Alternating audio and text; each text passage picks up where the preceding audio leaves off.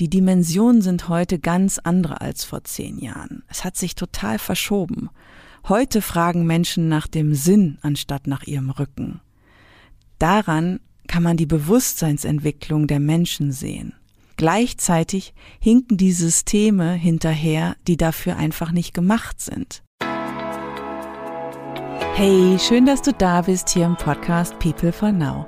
Ich bin Maren Heidemann. Du hörst die fünfte Folge der zweiten Staffel mit dem Titel Auf ins Neue. Servus, Tschüss und auf Wiederhören. Heute schaue ich mir an, wie es sich auswirkt, wenn sich unser Inneres weitet und damit die Grenzen der Systeme berührt. Was die Umfrageergebnisse zur psychischen Gesundheit in drei Konzernen damit zu tun haben, wie dort versucht wird, natürliche Expansion zu verhindern, wie ich selbst gerade mein Leben weite und welche Konsequenzen das hat. Auch für den Podcast. Viel Freude beim Zuhören. Herzlich willkommen zu einer neuen Folge, die in vielerlei Hinsicht eine besondere ist. Denn ich spreche sie ein, während alles auf Neubeginn steht. Zumindest ist das mein Gefühl. Zum einen in der Natur, es ist Frühlingsbeginn. Hier am Ammersee warten so viele Knospen darauf, aufzuspringen. Die Vögel zwitschern, Krokusse wachsen aus dem Boden. Das Leben erwacht sichtbar wieder. Dabei ist die Natur vor allem ein Spiegel, was auch für uns Menschen möglich ist. Wir stecken in einem Neubeginn auf so vielen Ebenen. Ich persönlich bin auch damit beschäftigt, dazu aber am Ende dieser Folge mehr.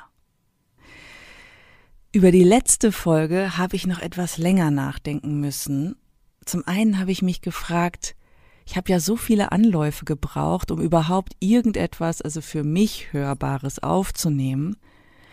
Daraufhin bin ich dann im Nachgang auf Forschungsreise gegangen. Was war es, das mir beim Einsprechen so im Weg stand? Die Auflösung gibt's auch noch später. Und zum anderen, durch die Folge ist mir selbst noch mal mehr bewusst geworden, dass ich nach wie vor meine Zeit in Organisationen verbringe, die im Bewusstsein an entscheidenden Stellen einfach feststecken, eher bewahrend sind, anstatt ins Neue gehen. Grundsätzlich ist das nichts Neues, aber ich dachte, ich sei da schon ein wenig weiter. Auch das Erkennen, dass das nachhaltige Unternehmen, von dem ich jetzt schon mehrfach erzählt habe, dass ich als grün bezeichnen würde, in der Vorstandsebene noch woanders ist, hat mich ein wenig erschreckt. Wieso ist das so, dass ich da unterwegs bin, obwohl mich viel mehr Unternehmen, Start-ups, Initiativen und Projekte inspirieren, die dem gelben Entwicklungsfeld angehören und eher Zukunft gestalten sind? Wenn sich jemand jetzt fragt, was hat es denn mit dieser Farbkodierung gelb auf sich, dann lege ich dir ans Herz, kurz in die Folge 28, in die letzte Folge reinzuhören. Da erkläre ich das. Mir ist übrigens aufgefallen, dass ich gar nicht gesagt habe, was das für ein Modell ist. Es nennt sich Spiral Dynamics. Zum Gelben ist zu sagen, die Organisationen, die da zu Hause sind, werden über Intuition und das Nichtwissen gestaltet. Wahrheiten, die erstmal widersprüchlich erscheinen, werden integriert. Es gibt Chaos und permanenten Wandel. Und das ist für Gelb natürlich und wird eher als Chance begriffen, damit das System offen und lebendig entstehen kann. Der Fokus liegt hierbei auf dem Individuum. Die Menschen, die in diesen Organisationen sind, erfahren einerseits Freiheit und Verantwortung, suchen andererseits aber kreative Wege, um aus den Krisen dieser Welt herauszukommen.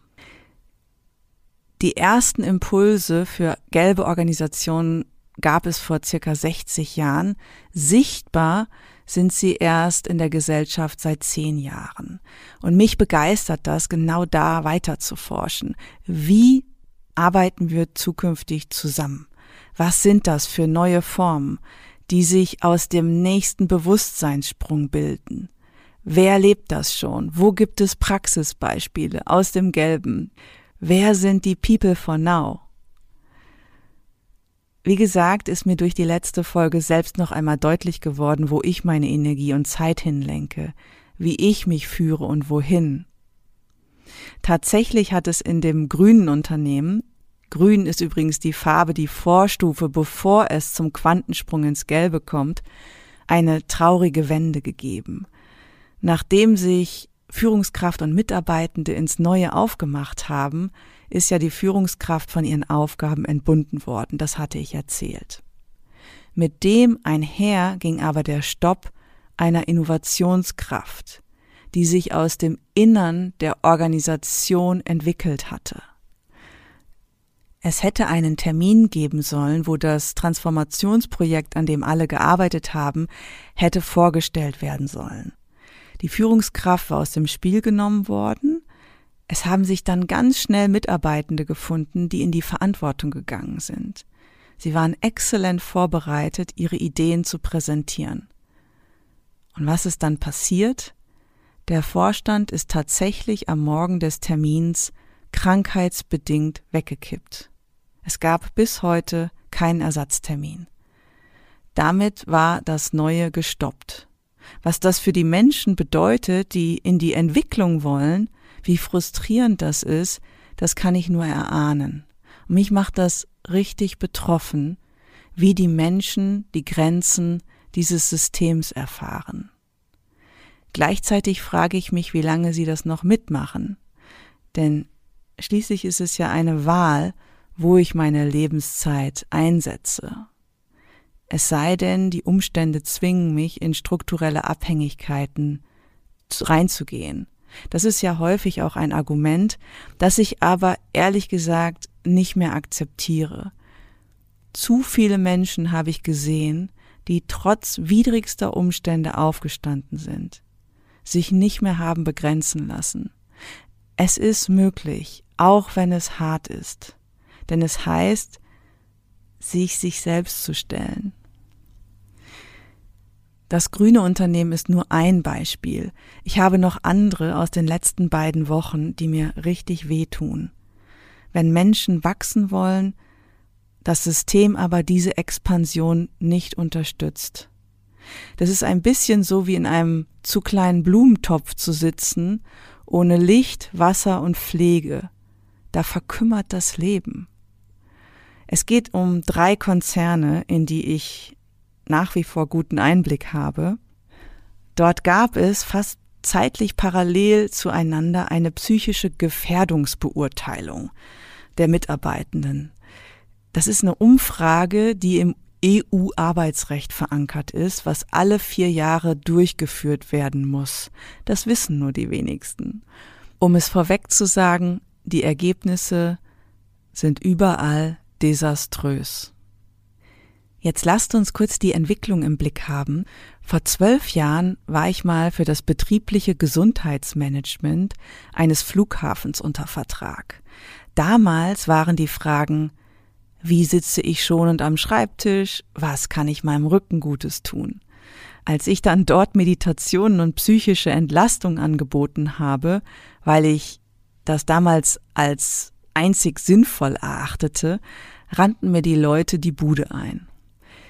Die Dimensionen sind heute ganz andere als vor zehn Jahren. Es hat sich total verschoben. Heute fragen Menschen nach dem Sinn anstatt nach ihrem Rücken. Daran kann man die Bewusstseinsentwicklung der Menschen sehen. Gleichzeitig hinken die Systeme hinterher, die dafür einfach nicht gemacht sind. Es sitzen, und ich wiederhole mich, oftmals nicht die bewusstesten in Führung, sondern die mit dem stärksten Überlebensmodus, die im System überlebt haben. Also nochmal, wir sind im Jahr 2023. Die Umfrageergebnisse zur psychischen Gesundheit sind in allen drei Konzernen desaströs. Das ist übrigens kein Wort, das ich gewählt habe, sondern es kommt von den Menschen aus den Unternehmen, die mir davon berichteten. Desaströse Ergebnisse. Der Umgang damit war offensichtlich nicht weniger katastrophal. Und nur mal so nebenbei bemerkt, dies alles sind Unternehmen, die jeder von euch kennt die stellvertretend sind für die noch aktuelle Wirtschaftswelt. Also schauen wir mal rein. Fangen wir bei Unternehmen Nummer eins an, das ich zufällig auch sehr gut von innen kenne. Die Ergebnisse der Umfrage sind so schlecht, dass man im Vorstand nicht darüber sprechen möchte. Lieber unter den Tisch fallen lassen. Weitermachen wie bisher. Eine mutige Mitarbeiterin aus der Unternehmensentwicklung hat darauf gepocht, man müsse sich das doch anschauen. Das gehe so nicht. Die Antwort, die vom Vorstand kam, das ist jetzt nicht erwünscht. Unternehmen Nummer zwei. Dort leitete eine fachlich sehr kompetente Gesundheitsmanagerin den Prozess, die Umfrage. Als sie die Ergebnisse präsentierte, saß die Führungsriege, alle Generationen Boomer, alle männlich definiert, mit roten Köpfen da. Sie fragten sich, wieso sie nun über sowas sprechen müssen. Psychische Gesundheit. Sie blockierten daraufhin, schauten nicht hin. Die Frau hat kein Gehör gefunden, konnte nicht landen, da das Bewusstsein der Führung nicht da war. Anstatt sich zu kümmern, haben sie blockiert. Es sind keine Maßnahmen erfolgt, dass sich das natürlich irgendwann rächen wird, werden sie noch zu spüren bekommen. Im dritten Unternehmen haben 58 Prozent der Mitarbeitenden in den Umfragen fehlende Wertschätzung bemängelt und sich gefragt, wo es die Möglichkeit auf Weiterentwicklung gibt. Das wird dann natürlich erstmal in die Vorstandsebene projiziert, was ja auch richtig ist, aber sieht auch jemand die Grenzen des Systems, die strukturellen Limitierungen. Der Punkt ist, die Menschen wachen reihenweise auf, hinterfragen den Sinn, wollen sich entwickeln. Das ist ein ganz natürlicher Impuls, der von innen kommt. Die Strukturen lassen das nicht zu. Diese Systeme, die wir Menschen geschaffen haben, sind lebensverneint und einfach nicht mehr zeitgemäß. Ich meine, ich rede ja seit einem Jahr in diesem Podcast nichts anderes als das, wie krank die Systeme sind. Und es gibt Menschen, die versuchen, das am Leben zu halten. In diesem dritten Unternehmen gibt es einen kleinen Lichtblick, nämlich eine Führungskraft, die halb sehend ist, so sage ich's mal. Sie hat die Ergebnisse ernst genommen und hat den Auftrag an die Entwicklungsabteilung weitergegeben, machen Sie Programme wo Männer anfangen müssen, sich zu spüren. Ich würde sagen, das ist für die Ebene des Bewusstseins in diesem Unternehmen gut. Aber aus systemischer Sicht und mit meinem Traumawissen ist es noch ein sehr, sehr langer Weg. Als ich mit einer Mitarbeitenden in dem Unternehmen im Austausch war, habe ich gesagt, hey, das Einzige, was hilft, ist, dass man die Vorstände, die im Moment noch da sind, komplett ersetzt. Durch ein Team von Menschen, deren Bewusstsein am höchsten im Unternehmen ist. Aber gut, wer mag das beurteilen? Das wird etwas schwierig. Seht ihr, und schon wieder bin ich mit meiner Aufmerksamkeit dort, wo es mich aufregt. Aber ich kann auch ehrlich gesagt schlecht dran vorbeisehen. Denn diese Dynamik von Enge, Entwicklung blockieren, nicht hinschauen wollen, das Leben verhindern und unterdrücken, darüber bin ich sehr lange wütend gewesen, zumal es mich an meine Prägungen, das Erbe meiner Familie erinnert. Mittlerweile schmerzt es mich und es macht mich traurig. Dabei ist in jedem von uns diese Bewegung nach Expansion und Weitung angelegt, ob nun in den Führungskräften, bei Mitarbeitenden oder in Teilen der aufwachenden Gesellschaft. Überall. Was sagt denn die Traumawelt dazu? Viele Menschen haben gelernt oder eigentlich die meisten, ihre Lebendigkeit auf Sparflamme herunterzuregeln. Rückzug aus ihrem Körper, Rückzug von ihren Emotionen, Rückzug aus Kontakt mit anderen. Jetzt muss man das so verstehen. Aufgrund dieser Sparflamme sind lebendig sein und Expansion plötzlich bedrohlich für diese Menschen. Es gibt eine echte Schwierigkeit, ich sehe das besonders in der westlichen, speziell in der deutschen Kultur, Positives, Expansion herbeizuführen, diese dann auch zu halten und auch aushalten zu können. Also lebendig sein ist ganz bedrohlich für das System, das ja erstmal grundsätzlich kontrahiert ist. Für das System ganz physiologisch, also das Nervensystem, wie auch für die Identität der Person die sich ja früh im Leben angepasst hat, dann passiert das, dass sich Leben bedrohlich anfühlt. Wenn ich das auf individueller Ebene weiß, dann nehme ich persönlich das Wissen und übertrage das auf organisationale Ebene. Da sitzen in den Führungsriegen Dudes 60 plus, die kontrahiert sind. Und nun wachen Menschen oder wacht das Leben im System auf, was passiert denn mit denen? Ja, die sind dann bedroht. Physisch sitzen sie da mit roten Köpfen, wenn eine Gesundheitsmanagerin über psychische Themen spricht. Außerdem wird ihre Identität dann auch in Frage gestellt. Sie fühlen sich vom Lebensimpuls der anderen bedroht. Ist das nicht traurig? Gern mag ich noch mehr auf diese Dynamik von Ausweiten ins Leben und Rückzug, sprich vom Leben abgewandt sein, aus Traumasicht eingehen. Zunächst einmal dieser Prozess vom Ausdehnen und sich zusammenziehen ist ganz natürlich. Das ist das Pulsieren des Lebens. Je mehr Menschen sich aufmachen, in ihrem Körper ankommen, ihre Emotionen regulieren können, desto mehr wird es auch als Expansion erlebt. Dazu ein kleines Beispiel. Ich hatte letzte Woche eine Führungskraft im Kennenlerntermin zu einem Coaching. Es ging um den Übergang in seinen Ruhestand. Der Mann, Anfang 60, saß vor mir, war nervös und konnte das auch ausdrücken. Gleichzeitig war er kontrahiert. Wir sprachen ein wenig, er fing an, sich im Kontakt zu entspannen.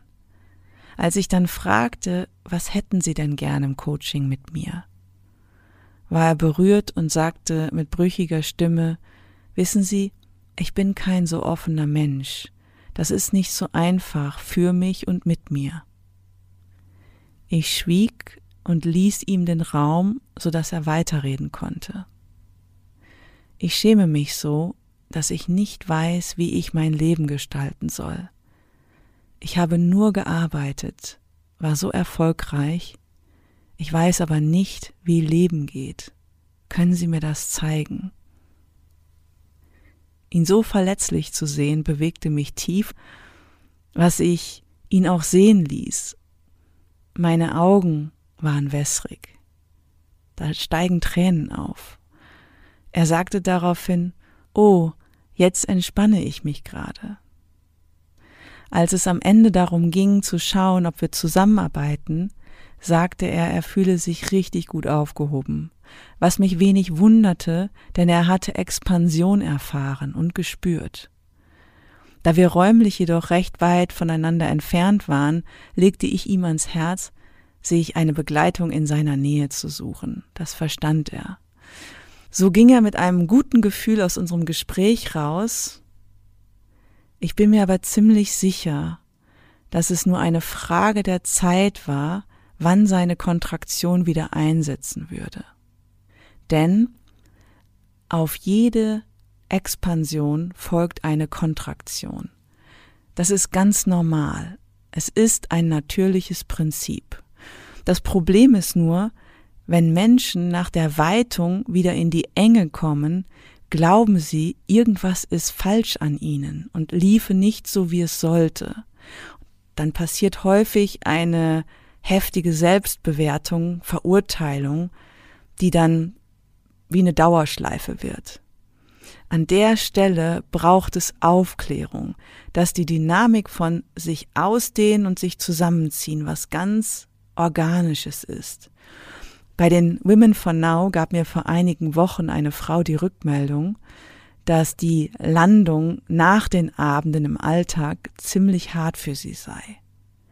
Auch das ist normal. Denn nachdem ich in einem sicheren Raum war, der mich genährt und geweitet hat, es ist nur eine Frage der Zeit, wann ich mich automatisch wieder zusammenziehe. Wenn ich das nun auf die organisationale Ebene übertrage, dann kann ich die Dynamik in allen Projekten sehen, wo es um Transformation und Wandel geht. Wie zum Beispiel das grüne Unternehmen. Das habe ich schon gesagt, das ganze Team samt Führungskraft expandiert in der Vorbereitung, gibt sich rein, als es zum Termin kommen soll, wo es um die Präsentation der Ideen ging, kontrahieren der Vorstand und das System. Die Folge, alle landen in der Kontraktion. In der Phase von Enge kommen dann alte Sachen hoch, Empfindlichkeiten, Verletzungen kommen an die Oberfläche. Was glaubt ihr, wie frustriert und gefühlt ohnmächtig das Team heute wieder ist? Deswegen müssen solche Prozesse begleitet sein und langfristig angelegt sein, durch alle Tiefen der Kontraktion hindurch. Dafür gibt es leider nur wenig Bewusstsein, wenn die Führung selbst im Überlebensmodus, also in der Kontraktion steckt. Was heißt das für mich? Nach einer langen Zeit in kontrahierten Systemen möchte ich mich mehr der Expansion zuwenden. Ich habe das eingangs gesagt, ich wiederhole mich da auch, mich ziehen einfach Menschen und Organisationen an, die das Leben bejahen die auf natürliche Weise fließend miteinander arbeiten und wirtschaften. Das ist für mich theoretisch ja schon ganz lange so und jetzt soll es auch viel mehr in der Praxis umgesetzt sein von mir. Ich will in diesem neuen mitwirken, dort forschen, weitere Erfahrungen machen, selbst mit People for Now weiter etwas aufbauen. Deswegen werde ich ab April in Hamburg an einem Projekt und Neuaufbau eines jungen Unternehmens mitarbeiten. Es ist ein Ort, an dem Lebensmittel auf natürliche Weise zubereitet werden, Menschen auf vielen verschiedenen Ebenen genährt werden. Ich gehe nicht nur begleitend rein, ich arbeite ganz praktisch mit. Das war mir sehr wichtig. Mit meinen Händen zu arbeiten, meine Sinne zu schärfen, beobachten, was entsteht, meine Impulse mit reinzugeben, aus dem Innen heraus. Für mich ist das ein Forschungsprojekt im Rahmen von People for Now, meiner eigenen Vision. Ich möchte die Erfahrung machen, mit der neuen Generation mitzugestalten und dort mein Wissen aus dem bisherigen in die Entwicklung der Menschen und in die neu entstehende Organisation einbringen. Meine Erfahrungen, die ich sammle, sollen später anderen auf ihrem Weg in ein neues Miteinander und in neue Strukturen unterstützen. Das Bewusstsein dieser Organisation ist natürlich in Gelb angesiedelt. Die Mitarbeitenden sehen ihr Tun als einen Beitrag zur Lösung von den ganz großen Fragen. Ihnen ist klar, dass es um etwas Größeres als um sie selbst geht Dahinter stehen Werte, die sich durch alles hindurchziehen. Nur ein paar Beispiele, wenn es um Kommunikation geht, dann ist die transparent und konsent. Die Wirksamkeit entsteht daraus, dass ich stimmigen Impulsen folge, anstatt Plänen. Der Umgang mit Lernen und Fehlern erweitert sich um das, was Einzelne als Inspiration reingeben. Es ist ein junges Team, das sich formt. Wie gesagt, damit baue ich Brücken in die neue Generation. Wende meine Blickrichtung von der jahrelangen Unterstützung der 55 plus Generationen Führung zu denen, die nun nachwachsen. Für mich ist das kein entweder oder, sondern ein sowohl als auch. Ich versuche zwischen den Welten zu wandeln. Das dazwischen ist interessant das Beste aus zwei Welten zu vereinen, denn Schließlich sind in den gelben Organisationen alle Werteebenen aus den vorangegangenen Entwicklungsstufen integriert. Sprich, das, was vorher war, wo ich in den letzten 15 Jahren unterwegs war, ist für das Neue unabdingbar. Dieses Vereinen der Welten setzt sich bei mir auch ganz persönlich weiter fort. Wie zeigt sich das? Bei mir spiegelt sich das in der Wahl von Lebensorten wieder. Nach zwölf Jahren hat sich mein Zyklus, den ich in München begonnen habe, vollendet. Ich kam ja für einen Automobilkonzern hierher, war jahrelang damit beschäftigt, die Menschen in ihrer Kontraktion retten zu wollen. Ich habe ernsthaft geglaubt, dass ich das kann.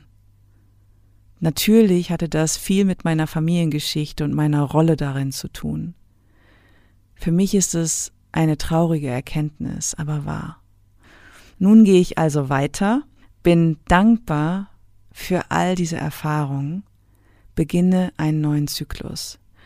Örtlich bleibe ich dem Süden verbunden, expandiere gleichzeitig nach Hamburg.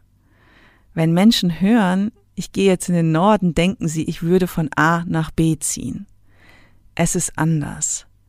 Für den Moment lebe ich an zwei Orten zwischen den Welten. Es ist, ich habe es vorhin schon gesagt, kein Entweder-Oder, sondern ein sowohl als auch. Für mich gilt es zu erforschen, wie das gut geht. Es braucht einfach neue Modelle des Miteinanderlebens. Was ich gerade sehe, ist, dass sich mehrere Menschen ausweiten, die sich dann auch finden, anziehen, neue Möglichkeiten versuchen zu leben, um an verschiedenen Orten zu sein. Raus aus den gesellschaftlichen Normen, den Kontraktionen der Vorstellung, hier ist mein Haus, meine Wohnung, mein Auto, meine einzige Adresse. Im neuen Miteinander gibt es für mich mehrere Orte, an denen ich mich und wir uns bewegen werden. Und am Ende doch nur an einem, nämlich an dem in mir selbst. Das braucht natürlich das Offensein verschiedener Menschen, die ein Netz bilden. Ich lebe in Hamburg zum Beispiel in der Wohnung einer Frau, die bemerkt hat, dass sie im Moment lieber in Portugal sein möchte. Genauso gebe ich meine Wohnung hier im Süden für eine Zeit an einen Menschen, der auch im Übergang ist. Wichtig ist dabei, in Gesprächen und in Verbindungen zu sein, ganz organisch zu schauen, was zeigt sich als nächstes? Das ist ein sehr freies Lebensmodell und stellt euch vor, wir haben alle keine Verträge miteinander, weil wir es nicht brauchen. Mir entspricht das im Moment sehr. Das mag für einige erschreckend sein, wie die haben keine Verträge. Wir können uns aufeinander verlassen. Das ist deutlich. Und ich bin noch nie enttäuscht worden an dieser Stelle. Ich brauche auch ehrlich gesagt nirgendwo Verträge. Ich halte die auch so ein. Und auch mit diesem Experiment, es kann in drei Monaten schon wieder anders sein. Findet mein Umfeld das gut? Nicht nur. Es gibt mir sehr nahe Menschen, die derzeit in die Kontraktion gehen, weil ich mich ausweite. Auch wenn das natürlich ist, ist es ein intensiver und auch schmerzhafter Prozess. Die Frage ist, ob die Beziehung das Ausweiten beinhalten kann. In jedem Fall ist es eine riesige Möglichkeit für ein gemeinsames Entwickeln, wenn beide den Raum dafür offen halten und gemeinsam hindurchgehen wollen. Von all dem bleibt der Podcast nicht unberührt. Welche Konsequenzen hat das? Wenn ich von oben drauf schaue, spiegelt der Podcast ja meine gesamte Entwicklung wieder. In Staffel 1 habe ich die Themen aus der Vergangenheit besprochen, die Traumazusammenhänge deutlich gemacht, Kontraktion von Mensch und System aus meiner Sicht erklärt. Staffel 2 war dann der Übergang. Ich habe acht Folgen angekündigt, alle zwei Wochen. Heute ist Folge 5. Nun ändere ich, früher als angekündigt, die Struktur, löse sie auf, analog zu meiner Entwicklung. Was heißt das? Zukünftig werde ich mich nur noch zu Wort melden, wenn ich etwas zu sagen habe, anstatt es mir von einem Kalendertag oder dem Algorithmus vorgeben zu lassen. Ich mache mich an dieser Stelle ganz frei und folge nur noch meinen inneren Impulsen. Tatsächlich wollte ich das ja von Anfang an, habe mich dann aber an die Strukturen, wie ein Podcast sein sollte, angepasst. Also, ab jetzt gibt es keinen Erscheinungstag mehr. Ich gebe nur noch dann was rein, wenn es durch mich durchkommt. das ist auch die Antwort auf meine Frage, die ich eingangs hatte. Was war beim letzten Mal los? Was stand mir da im Wege? Wieso hatte ich so Schwierigkeiten einzusprechen?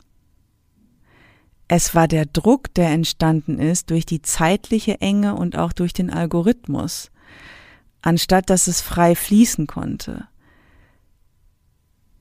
Ich hatte das Gefühl, nun pünktlich was liefern zu müssen, obwohl ich aus dem Innen heraus gefühlt wenig zu sagen hatte.